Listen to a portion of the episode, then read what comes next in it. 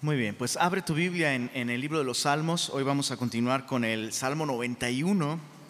La semana pasada, eh, con todo esto del coronavirus, que estaba como en su apogeo, y sigue, ¿verdad? Sigue, sigue, siendo, sigue siendo algo que debemos, eh, pues no debemos ignorar, ¿no? Así que este, eh, hoy vamos a continuar con este, este salmo maravilloso que habla justamente acerca de plagas y cosas por el estilo. Em, salmo 91, eh, leemos desde el verso 1, dice así, dice, el que habita al abrigo del Altísimo morará bajo la sombra, subraya en tu, en tu Biblia eso, sombra del Omnipotente. Diré yo a Jehová, esperanza mía, castillo mío, mi Dios, en quien confiaré. Es importante recordar otra vez, en, el estudio de la Biblia, el contexto lo es todo. Ya se saben ese casi versículo semilloso. Un texto fuera de contexto se vuelve un pretexto para justificar cualquier cantidad de cosas. Pero considerar el contexto de un versículo, de un capítulo, eh, nos ayuda a darle dimensión y, aplicaciones correctas, interpretaciones correctas a la Biblia. Y este capítulo, eh, Salmo 91, se encuentra en el libro 4 de los Salmos. Recuerda que el libro 4 de los Salmos eh, tiene como un paralelo en la temática del libro de números, ¿recuerdan? Y números nos narra el peregrinaje de Israel durante el desierto. Ahora, recordemos que Israel estuvo vagando, importante, vagando en el desierto por 40 años debido a qué cosa? Su incredulidad, la cual les llevó a la desobediencia de lo que Dios quería para ellos. Dios decía, vamos para allá. Y ellos dijeron, no, aquí estamos mejor. Y como un resultado de eso, 40 años vagando en el desierto. Entonces, es importante eso porque nos ayuda a más o menos imaginar o descifrar ¿Qué tenía el salmista en su mente cuando decía, el que habita al abrigo del Altísimo morará bajo la sombra del Omnipotente? ¿De qué está hablando? De la Shekinah, la gloria de Dios. Recuerda que en el desierto Dios estuvo con el pueblo durante, día, durante el día en una columna de fuego. Y durante la, durante el, perdón, al revés, en la noche una columna de fuego y durante el día, ¿recuerdas? La nube de gloria, la Shekinah, ¿no? Por eso es que Jehová es tu sombra tu mano derecha, ¿no? Eh, eh, entonces, el salmista tiene en mente esta preciosa nube que, híjole, ¿no te encantaría el día de hoy? Así, Señor, ¿a dónde, ¿a dónde debo ir, Señor? Y nada más volteas arriba, la nube se va hacia allá y pues para allá voy, ¿no? Ahora, decimos, ay, me encantaría, porque así no me perdería así tomaría puras decisiones correctas, bueno, ¿qué crees? Pues Nel pastel. Porque no es un asunto de que Dios no se comunique con claridad. Nunca el problema es que Dios no es claro. El problema está en nuestro corazón rebelde, en nuestro corazón necio, en nuestra dura cerviz, en apoyarnos en nuestra propia prudencia. Entonces, hay una bienaventuranza aún para todos aquellos que solo se mueven para donde la nube se mueve. Y se quedan donde la nube está haciendo su sombra. Oye, pero ese lugar donde la nube está haciendo su sombra es un mal lugar. Hay muchos ejemplos en, números donde Dios lleva al pueblo a lugares poco privilegiados, con poca provisión, sin agua o en lugares con una desventaja táctica y militar evidente sin embargo, donde la sombra está, aunque a nuestros ojos sea un mal lugar, es el lugar más seguro donde tú y yo podríamos estar. Así nada más para concluir este argumento. La nación de Israel es llevada a la tierra prometida, la nube está entrando a la tierra prometida y la gente dice, no, vamos a morir allá. Y Dios dice, ok, regresémonos al desierto. ¿Dónde murió la gente? En el desierto y rechazaron aquel lugar donde Dios quería darles vida, vida abundante. Entonces, ahí está la bienaventuranza. Diré yo a Jehová, esperanza mía, castillo mío, mi Dios, ¿en quién confiaré? Dios es suficientemente claro. La pregunta es si tú y yo confiamos en Él. ¿Nos quedamos donde está la sombra o nos movemos de ella? de acuerdo a nuestra propia prudencia. Dice el verso, verso 3, ¿qué sucederá si permanecemos bajo esa sombra? Verso 3, Él te librará del lazo del cazador, de la peste destructora, con sus plumas te cubrirá, debajo de sus alas estará seguro. Escudo y adarga es su verdad. Ahora observa el verso 5, no temerás el terror nocturno. La Biblia no dice aquí que no habrá terrores nocturnos dice que no los temerás si habitas bajo la sombra del Todopoderoso. Si estás fuera del centro de su voluntad, vas a tenerle miedo hasta a cosas, hasta tu propia sombra, ¿no? Dice el verso, verso 5, ni saeta que vuele de día, no temerás pestilencia que ande en oscuridad, ni mortandad que en medio del día destruya.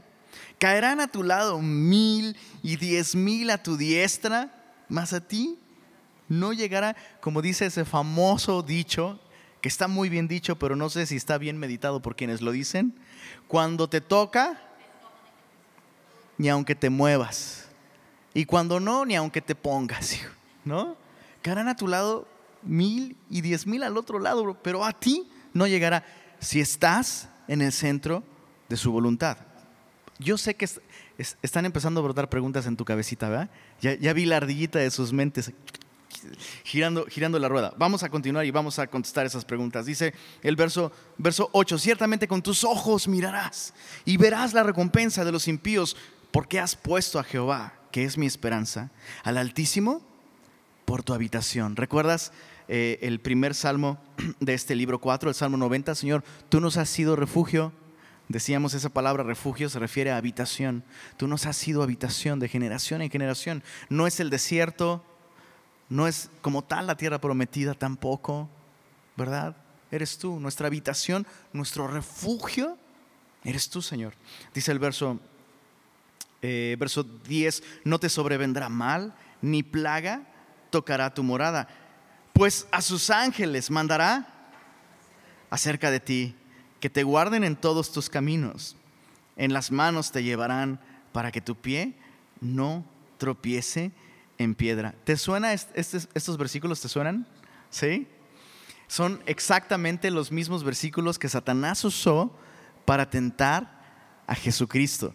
Y ahora que estamos hablando en este salmo acerca de la protección divina en nuestras vidas, es importante recalcar que Satanás, ¿no te parece impresionante esto? Satanás tentó a Jesús invitándolo a tentar a Dios. ¿Qué es tentar a Dios? Bueno, usemos el mismo ejemplo. Satanás le dice a Jesús, pues tú qué, tú no eres el Hijo de Dios. Pues clarines y cornetas, le dijo mi Señor y Salvador. Estoy hablando, eh, parafraseándolo chilangosamente, ¿no? Es clarines y cornetas. Yo soy el, escogido, yo soy el Mesías. Pues ahí está escrito, dice el diablo que a sus ángeles mandará acerca de ti para que tu pie no tropiece en piedra. ¿Está escrito o no está escrito? Si montas eres charro, diría yo. O sea, sí, perdón, perdón, es mucha, mucha chilanguez para el día de hoy. Simón, sí, está escrito, pero no se aplica así. O sea, yo, yo no puedo simplemente usar este versículo, ¿no? y como Satanás le decía al diablo, perdón, como Satanás le decía a Jesús, aviéntate del templo, no te va a pasar nada. Y Jesús dijo, no, porque también está escrito, no tentarás al Señor tu Dios. En otras palabras, yo tengo esta protección absoluta y total siempre y cuando estoy en el centro de su voluntad. Si lo que Dios me llama a hacer implica riesgo, sufrimiento, implica peligros, pero es lo que Dios me llama a hacer, Dios me guardará. Y si no, es su voluntad. Pero es más peligroso, fíjate, estar fuera de su voluntad en un lugar seguro que en medio de su voluntad en un lugar vulnerable. Entonces, por otro lado, tentar al Señor significa meterme en situaciones de las que solo Dios me puede rescatar sin que Dios me haya llamado a ellas. Lo voy a decir de nuevo. Tentar al Señor es meterme en situaciones de las que solo Dios me puede rescatar sin que Dios me haya llamado a ellas. Eso es tentar al Señor. Entonces, dicho sea de paso, ahora con todo esto del coronavirus, pues, híjole, veía en, Facebook, vi, una, una, publicación de un video musical donde unos chavos están tocando como pues, con, lo que parece rock, no sé si no sé si sea rock, no sé si califica la verdad, pero están tocando y están, están cantando, le están cantando al coronavirus, ¿no? Así, este, en el nombre de Jesús, sal de nuestro planeta y no regreses y no sé qué. Bro, ¿cómo te lo explico que no aplica? Allí no aplica así. Entonces, no por eso andes lamiendo los pasamanos del metro y eh, no, tocará mi morada, ¿no? La plaga y no sé qué. No, no tientes al Señor, bro. Lávate tus manitas todo el tiempo, no saludes de mano. Me cuesta trabajo, yo sé, a mí también me cuesta trabajo. Lo que quiero decir es que es muy claro aquí, ¿no? No tientes al Señor, no tientes al Señor. Y puedes, puedes vivir sin temor. Vivir sin temor, Él, te puede guardar, Él te puede proteger. terminemos y vamos a concluir con una meditación impresionante en este salmo. Dice así, sobre, sobre el león y el áspid pisarás, el león y la serpiente siempre, desde el principio eh, y a lo largo de la Biblia, eh, pues eh, con mucha frecuencia se usan como ejemplos de Satanás, ¿no? como símbolos de Satanás. Entonces dice sobre león y el áspid pisarás, hollarás el cachorro del león y al dragón, por cuanto en mí ha puesto su amor, y esta es una porción mesiánica, hablando de Jesús, por cuanto en mí ha puesto su amor, yo también, ¿qué dice ahí? Lo libraré. Pregunta, ¿Dios libró a Jesús? Porque aquí está escrito, por cuanto en mí ha puesto su amor, yo también le, le libraré. Pregunta, Dios libró a Jesús. Le pondré en alto por cuanto ha conocido mi nombre, me invocará y yo le responderé. ¿Qué me dices de ese momento en que Jesús levanta los ojos al cielo y dice, Dios mío, Dios mío, ¿por qué me has desamparado? Me invocará y yo le responderé. Y Jesús pregunta, ¿por qué no me respondes, Señor? Con Él estaré yo en la angustia, lo libraré y le glorificaré. Vuelvo a preguntar, ¿le libró o no le libró? Desde, desde la perspectiva humana ilimitada y corta, la respuesta sería no.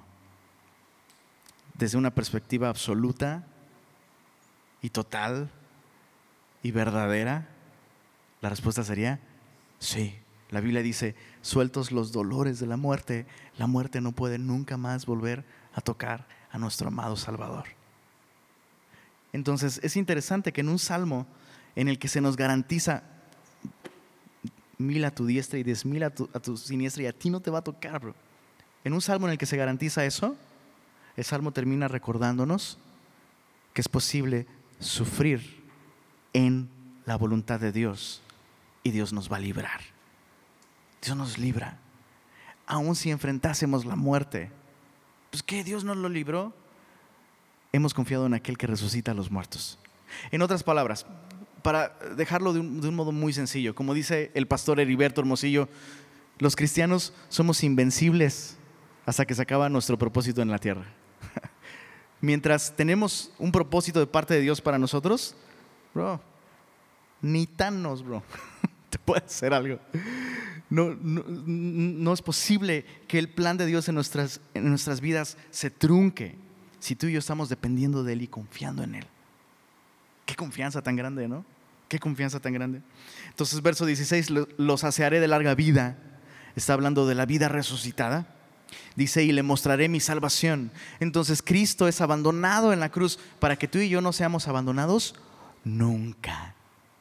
No importa si es coronavirus, no importa si es influenza, no importa si es crisis económica, Dios está con nosotros. Y ese es el tema del siguiente salmo. Salmo, salmo 92. Eh, en el Salmo 91 el énfasis está en la omnipotencia de Dios. Dios es omnipotente, que quiere decir que Dios lo puede todo. Importante, cuando la Biblia me habla de la omnipotencia de Dios, más que referirse a capacidad, se refiere a la soberanía. La capacidad no está ni en duda. Eh, la cuestión es que Dios está en su derecho de hacer como le plazca. Esa es, la idea de la soberanía. Y en el Salmo 92 eh, ya no está el énfasis en la, soberanía, sino está eh, en su autoridad, en su autoridad. Porque Dios no simplemente es soberano, Dios ejecuta su autoridad, Dios gobierna en nuestras vidas. Dios está en control, lo decimos todo el tiempo y pocas veces nos detenemos a meditar en esto. ¿Cómo deberíamos vivir nosotros si creyéramos que Dios está en control de todas las cosas realmente? Preguntémonos eso por un momento. ¿Cómo realmente tendría que ser nuestras vidas si creemos de verdad que Dios está en control de todas las cosas? Para empezar, creo que no podría haber personas más felices que tú y que yo. ¿Verdad? Y es lo que dice el Salmo. Salmo 92, versos 1 al 5. Si tú y yo creemos que Dios está en control de todas las cosas, que no hay nadie por encima de Él, que Él está en control de todo, seremos un pueblo que adora. Versos 1 al 5. Bueno es alabarte, oh Jehová, y cantar salmos a tu nombre, oh Altísimo. Cuando llamamos a Dios el Altísimo, estamos, y, tengamos esto en mente, estamos invocando un título que dice acerca de Dios que no hay nadie por encima de Él. Dios no le rinde cuentas a nadie, Dios no le pide permiso a nadie, nadie puede estropear sus planes. No hay nadie por encima de Él. Y ese es el Dios al que tú y yo adoramos. Entonces es bueno adorarte, dice. Verso 2, anunciar por la mañana tu misericordia y tu fidelidad cada noche. ¿Y no es así la historia de nuestra vida? Si despiertas, eso es una muestra de qué cosa? Misericordia. Despertaste un día más. Y si llegas a la noche, es una muestra de qué cosa? Su fidelidad. Entonces dice el salmista, es bueno recordar cada mañana que el, aquel que está en control me permite despertar. Y recordar cuando llega la noche que aquel que está en control, en su fidelidad, me permite seguir respirando y seguir vivo.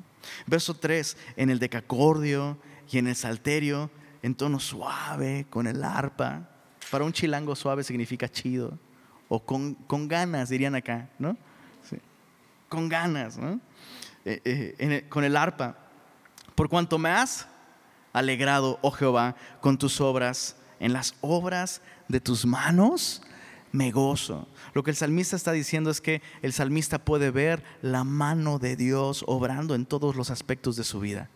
El salmista ve su vida, su vida propia, con todo y sufrimientos, con todo y dificultades. Y el salmista dice, es Dios obrando en mi vida. Es Dios ordenando y orquestando y pintando el lienzo de mi vida y escribiendo mi historia. Es Dios. Y entonces me alegro, Señor. Me alegro en la, en la obra de tus manos. Quiero que recuerdes esto, tú eres la obra de sus manos. Eh, en dos aspectos. En primer lugar, porque al crear al hombre Dios lo formó con sus manos. Pero en segundo lugar, porque cuando Dios redimió al hombre, lo redimió también con sus manos. Sus manos fueron clavadas en la cruz del Calvario. Entonces tú y yo somos la obra de sus manos. ¿No te alegra lo que Dios ha hecho contigo? Es increíble, ¿no? o sea, no, me, voy a cansar de repetirlo. Si hace, bueno, no digo cuántos años, si antes de ser cristiano me hubieran dicho, tú vas a ser cristiano, vas a dirigir a otros a alabar a Jesús, a adorar a Jesús y hasta vas a dar estudios bíblicos, algo me pasa, yo creo. No lo hubiera creído. Y, aún el día de hoy, y eso debiera suceder con todos nosotros, aún el día de hoy, con cierta frecuencia me sucede que despierto y no puedo creer lo que Dios ha hecho en mi vida, lo que Dios ha hecho conmigo. Deberíamos estar alegres por eso, sin importar, insisto, tal vez has vivido cosas difíciles, tal vez, el día de hoy estás en medio de una, de una prueba. Dios está en medio de todo eso, aún haciendo una obra contigo y debemos alegrarnos en eso. Dice el verso, verso 5, cuán grandes son tus obras, oh Jehová, muy, muy profundos tus pensamientos. Nada debiera obsesionarnos tanto a nosotros como creyentes que la mente de Dios, la mente de Dios, como, en su sabiduría Él intervino en nuestra vida, como en su sabiduría Él ordenó no sé si te pasa, que meditas en, cómo llegaste al, día de hoy, a donde estás, y dices, Dios mío, hoy viendo hacia atrás veo que todo el tiempo tú estuviste ahí. Todo el tiempo, o sea, todo pasó con un propósito. Todo en mi vida, absolutamente todo. Y por eso el salmista dice, cuán profundos son tus pensamientos. Y ese es un pensamiento alentador, que Dios piensa profundamente en ti. Dios tiene planes para ti. Dios, Dios no está improvisando contigo sobre la marcha. Dios piensa en ti. Nosotros deberíamos pensar en Dios entonces. Pensar en Él. Él piensa, Él piensa en mí. Él piensa en ti. Y sus pensamientos son profundos. Entonces, el primer rasgo de, de alguien que realmente cree que Dios está en control es un pueblo que adora, es un pueblo alegre. La segunda característica es que es un pueblo victorioso. Versos 6 al 11 dice, el hombre necio no sabe. El insensato no entiende esto. Cuando brotan los impíos como la hierba y florecen todos los que hacen iniquidad, es para ser destruidos eternamente. Mas tú, Jehová, para siempre eres altísimo. Una vez más, el salmista insiste en fijar en nosotros esta idea, no hay nadie por encima de Dios. No solo no hay nadie igual a Dios, no hay nadie por encima de Él. Dice el verso, verso 8, mas tú Jehová, para siempre eres altísimo, porque he aquí tus enemigos, oh Jehová, porque he aquí perecerán tus enemigos, serán esparcidos todos los que hacen iniquidad. Pero tú aumentarás mis fuerzas como las del búfalo seré ungido con aceite fresco y mirarán mis ojos sobre mis enemigos, oirán mis oídos de los que se levantaron contra mí, de los malignos. La idea es que ya no los voy a ver, solo voy a escuchar la noticia de cómo Dios intervino y terminó con mis adversarios. Ahora, es importante recordar que lo que en el Antiguo Testamento, especialmente en, términos de Dios, juzgando pueblos, y usando a Israel como un medio de justicia en el mundo. Eh, eh, eso fue literal, pero sigue representando para nosotros principios espirituales. El día de hoy tú y yo sabemos que nuestra lucha no es contra carne y sangre, sino contra principados, contra potestades, contra huestes espirituales de maldad en las regiones celestes. Pero no solo tenemos enemigos en las regiones celestes, ¿verdad? Cada vez que te asomas al espejo, ¿verdad? O sea, no necesitamos ni siquiera echarle la culpa a Satanás, ¿no? Y a los chamucos. solitos somos nuestro peor enemigo. Y te tengo una noticia. Dios puede con ese enemigo dentro de ti. Con tu corazón duro, con tu corazón necio, con tu carnalidad, con tu orgullo, con el mío también, obviamente. Dios puede con nuestro adversario. Veamos qué es lo que Dios promete hacer con ese adversario interno. Dice el verso otra vez, verso 8, mas tú Jehová para siempre eres altísimo, porque he aquí tus enemigos, oh Jehová, he aquí tus enemigos serán esparcidos, perdón, perecerán tus enemigos, serán esparcidos todos los que hacen maldad. Oye, no entiendo, Lenin, ¿cómo que el enemigo dentro de mí o, o esa parte maligna dentro de mí morirá. Pues la Biblia nos dice en Romanos 5:10 que si siendo nosotros enemigos de Dios, fuimos reconciliados por medio de la sangre de, de su Hijo, ¿qué no hará por nosotros ahora que somos sus hijos? ¿Se entiende? Dios ya trató con, con, esa parte de nosotros que es hostil para con Él y la clavó en la cruz del Calvario. Dios ya trató con esa parte de nosotros y tú y yo podemos entonces tener victoria. déjame aterrizarlo algo muy sencillo. Sé, yo lo sé porque a mí me ha pasado. Que hay aspectos de tu carácter, de tu vida, de tus hábitos, probablemente no solo aspectos, probablemente hay pecados. Que tú los, tú los, los examinas, los consideras y, y una parte de ti te dice, pues al menos es por gracia.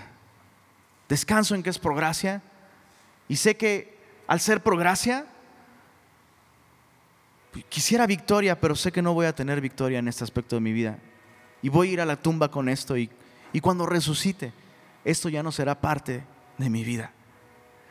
Pero la Biblia sigue insistiendo en que tú y yo tenemos la victoria garantizada.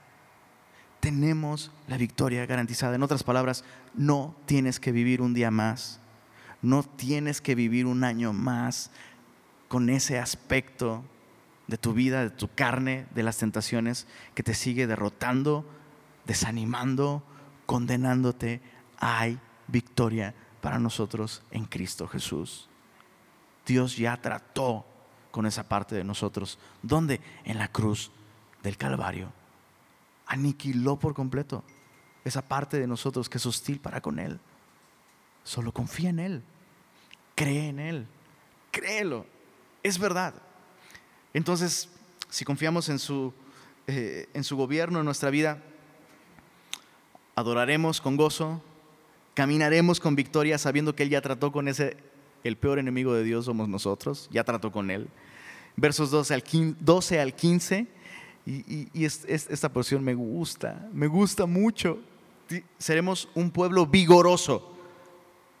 Si confiamos en que Dios está en control en nuestra vida, eso inyectará vigor a nuestro corazón y a nuestra manera de vivir. Verso 12, el justo florecerá como la palmera, crecerá como cedro en el Líbano, plantados en la casa de Jehová, en los atrios de nuestro Dios, florecerán. Es, es, interesante esto. El salmista presenta esta idea.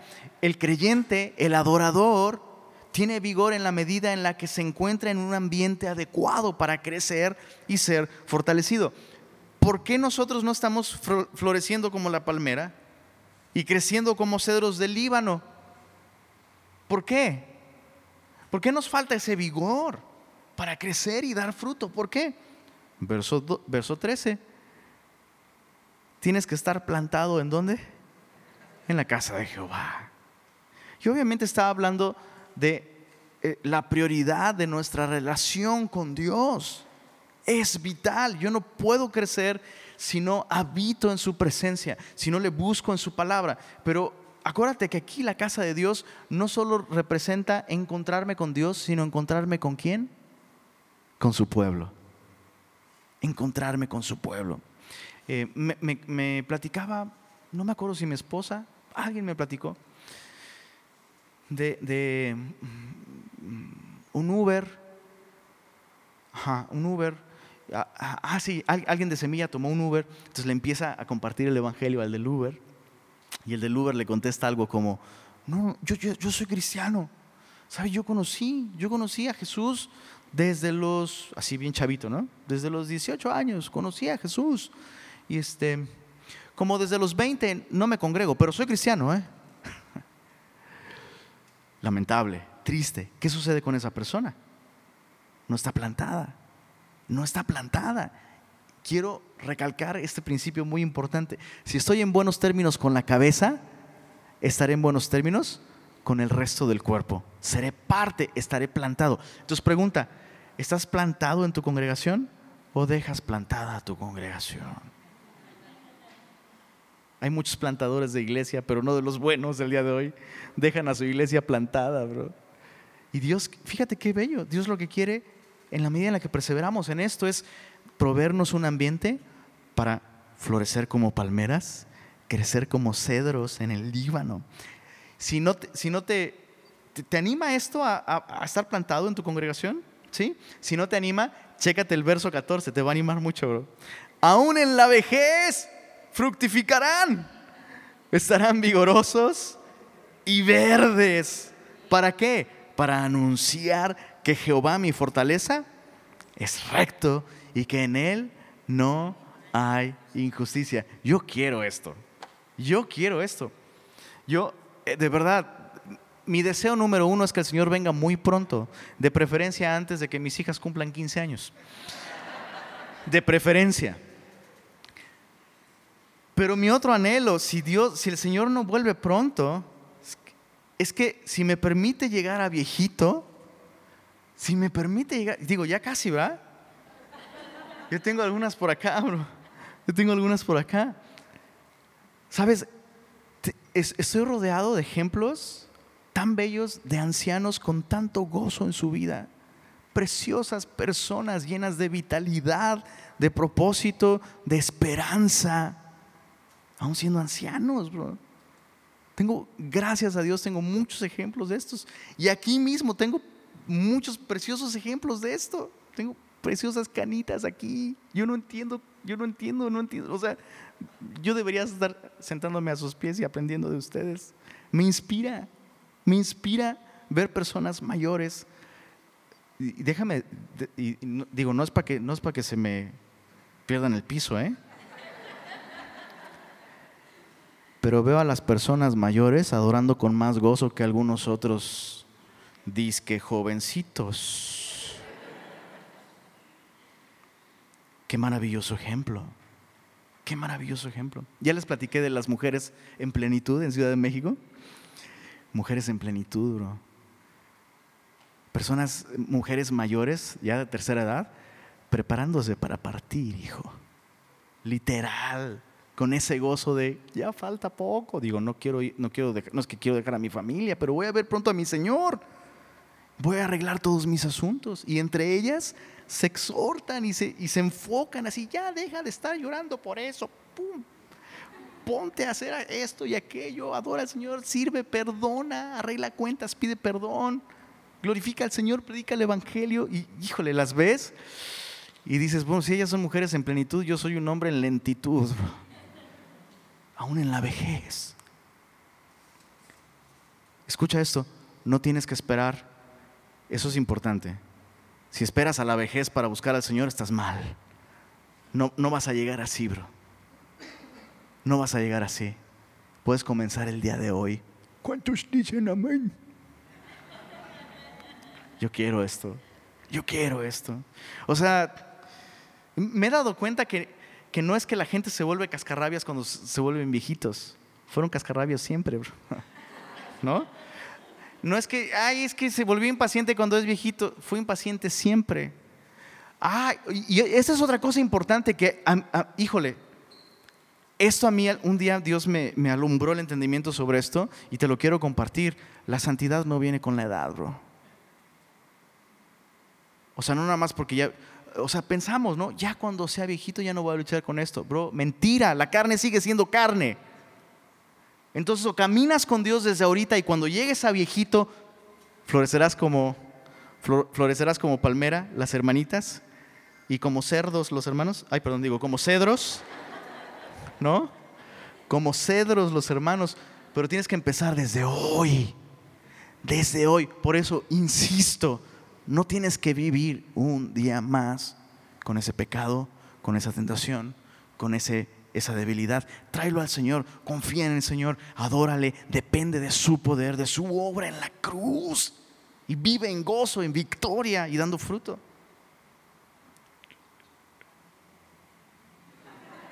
Eso, ya sabes, así como, como espartanos. ¿no? Capítulo 93, eh, Salmo 93, Jehová reina. Se vistió de magnificencia Jehová se vistió, se ciñó de poder. El salmista comienza a, narrar esta escena en la que un gobernante toma el poder. Pero en lugar de vestirse de ropas reales, se viste de poder puro, se viste de magnificencia. Verso 1 dice, afirmó, afirmó también el mundo, no se moverá. Firme es tu trono desde entonces, tú eres eternamente. ¿Te ha dado la impresión últimamente de que el mundo se está cayendo a pedazos? Dios está en control. Dios reina. Dios, o sea, el mundo no va a acabar por el coronavirus, no es lo que dice la Biblia. El mundo no va a acabar por el calentamiento global, no es lo que dice la Biblia. El mundo no va a acabar porque se, extingan las abejas, bro. La Biblia no. La Biblia pinta otro escenario completamente distinto. Me acuerdo que este, una amiguita de mi hija le, decía a mi hija, el mundo se está acabando. Y, mi hija le decía, tranquila, el, Señor prometió venir por nosotros antes de que eso pase. en su mente chiquita alcanza a entender eso. Y eso es lo que el salmista está planteando ante nosotros. Puede parecer que el mundo está cayéndose en pedazos. El trono de Dios es firme. Apocalipsis, me gusta cómo en los primeros capítulos lo plantea así. Juan dice, vi, en el cielo. ¿Cuántas cosas te imaginas que uno podría ver en el cielo? O sea, entre seres impresionantes, ¿no? Y cosas súper alocadas como mares de cristal. O sea, ¿cuántas cosas uno puede ver? Pero Juan, en los primeros capítulos de Apocalipsis, y te invito a que hagas ese ejercicio, si puedes, el día de hoy, pon atención a cuántas veces Juan menciona el trono, bro. Y vi el cielo un trono, un trono establecido. Y en el trono, uno sentado. Y no era yo, dice Juan. El Señor gobierna, el Señor reina, el Señor está en control. El Señor afirmó su trono. Dice el verso, verso 3, alzaron los ríos, oh Jehová, los ríos alzaron su sonido, alzaron los ríos sus ondas. Jehová en las alturas es más poderoso que el estruendo de las muchas aguas, más que las recias ondas del mar. En, en, el Antiguo Testamento, especialmente en los libros proféticos, en los libros poéticos también un poco, pero más en los libros proféticos, se usa eh, el mar y sus ondas eh, como un, símil o un ejemplo de las naciones y los imperios levantándose, despertando gran temor, especialmente al pueblo de Dios, ¿no? Eh, y después cayendo.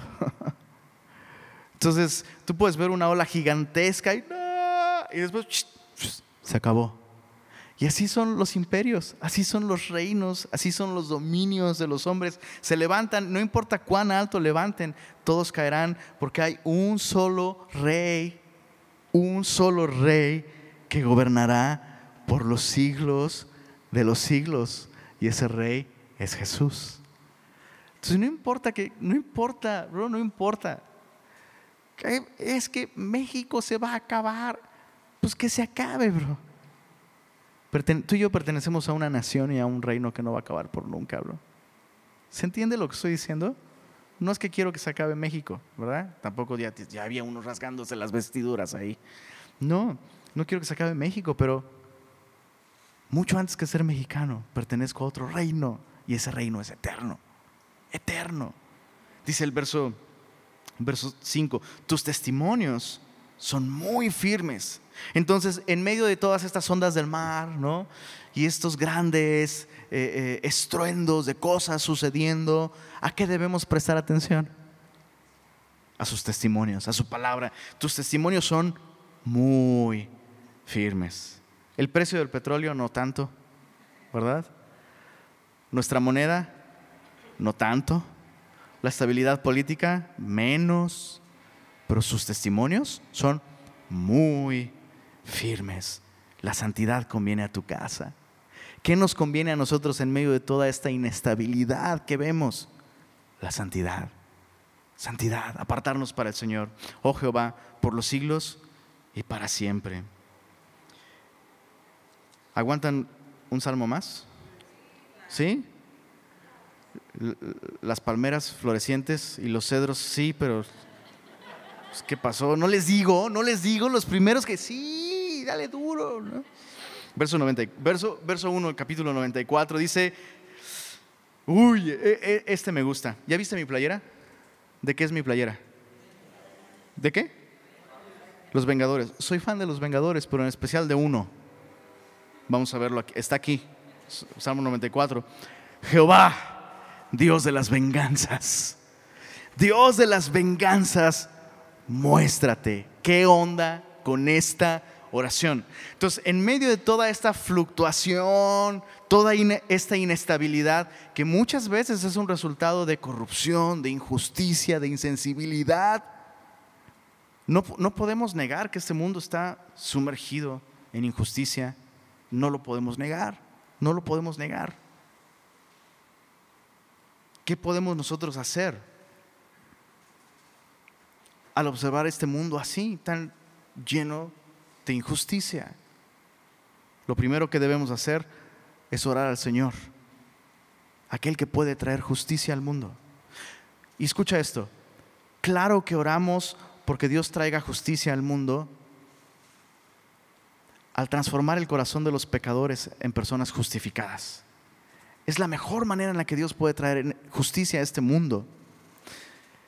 Pero Dios también va a traer un día justicia en un sentido, ¿cómo decirlo? Judicial, ¿está bien dicho? Dios va a castigar. Dios va a castigar todos aquellos que rechazaron el Evangelio de gracia. Solo por plantearte una idea.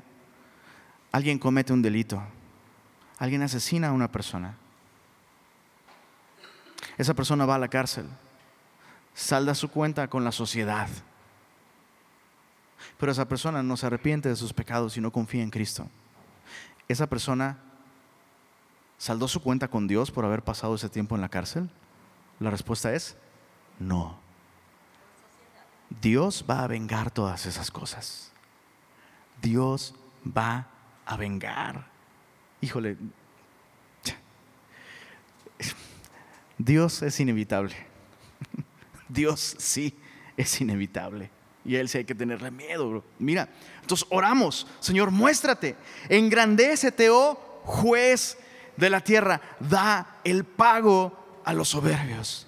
¿Hasta cuándo los impíos? ¿Hasta cuándo, oh Jehová, se gozarán los impíos? ¿Hasta cuándo pronunciarán? Hablarán cosas duras y se van a gloriarán todos los que hacen iniquidad.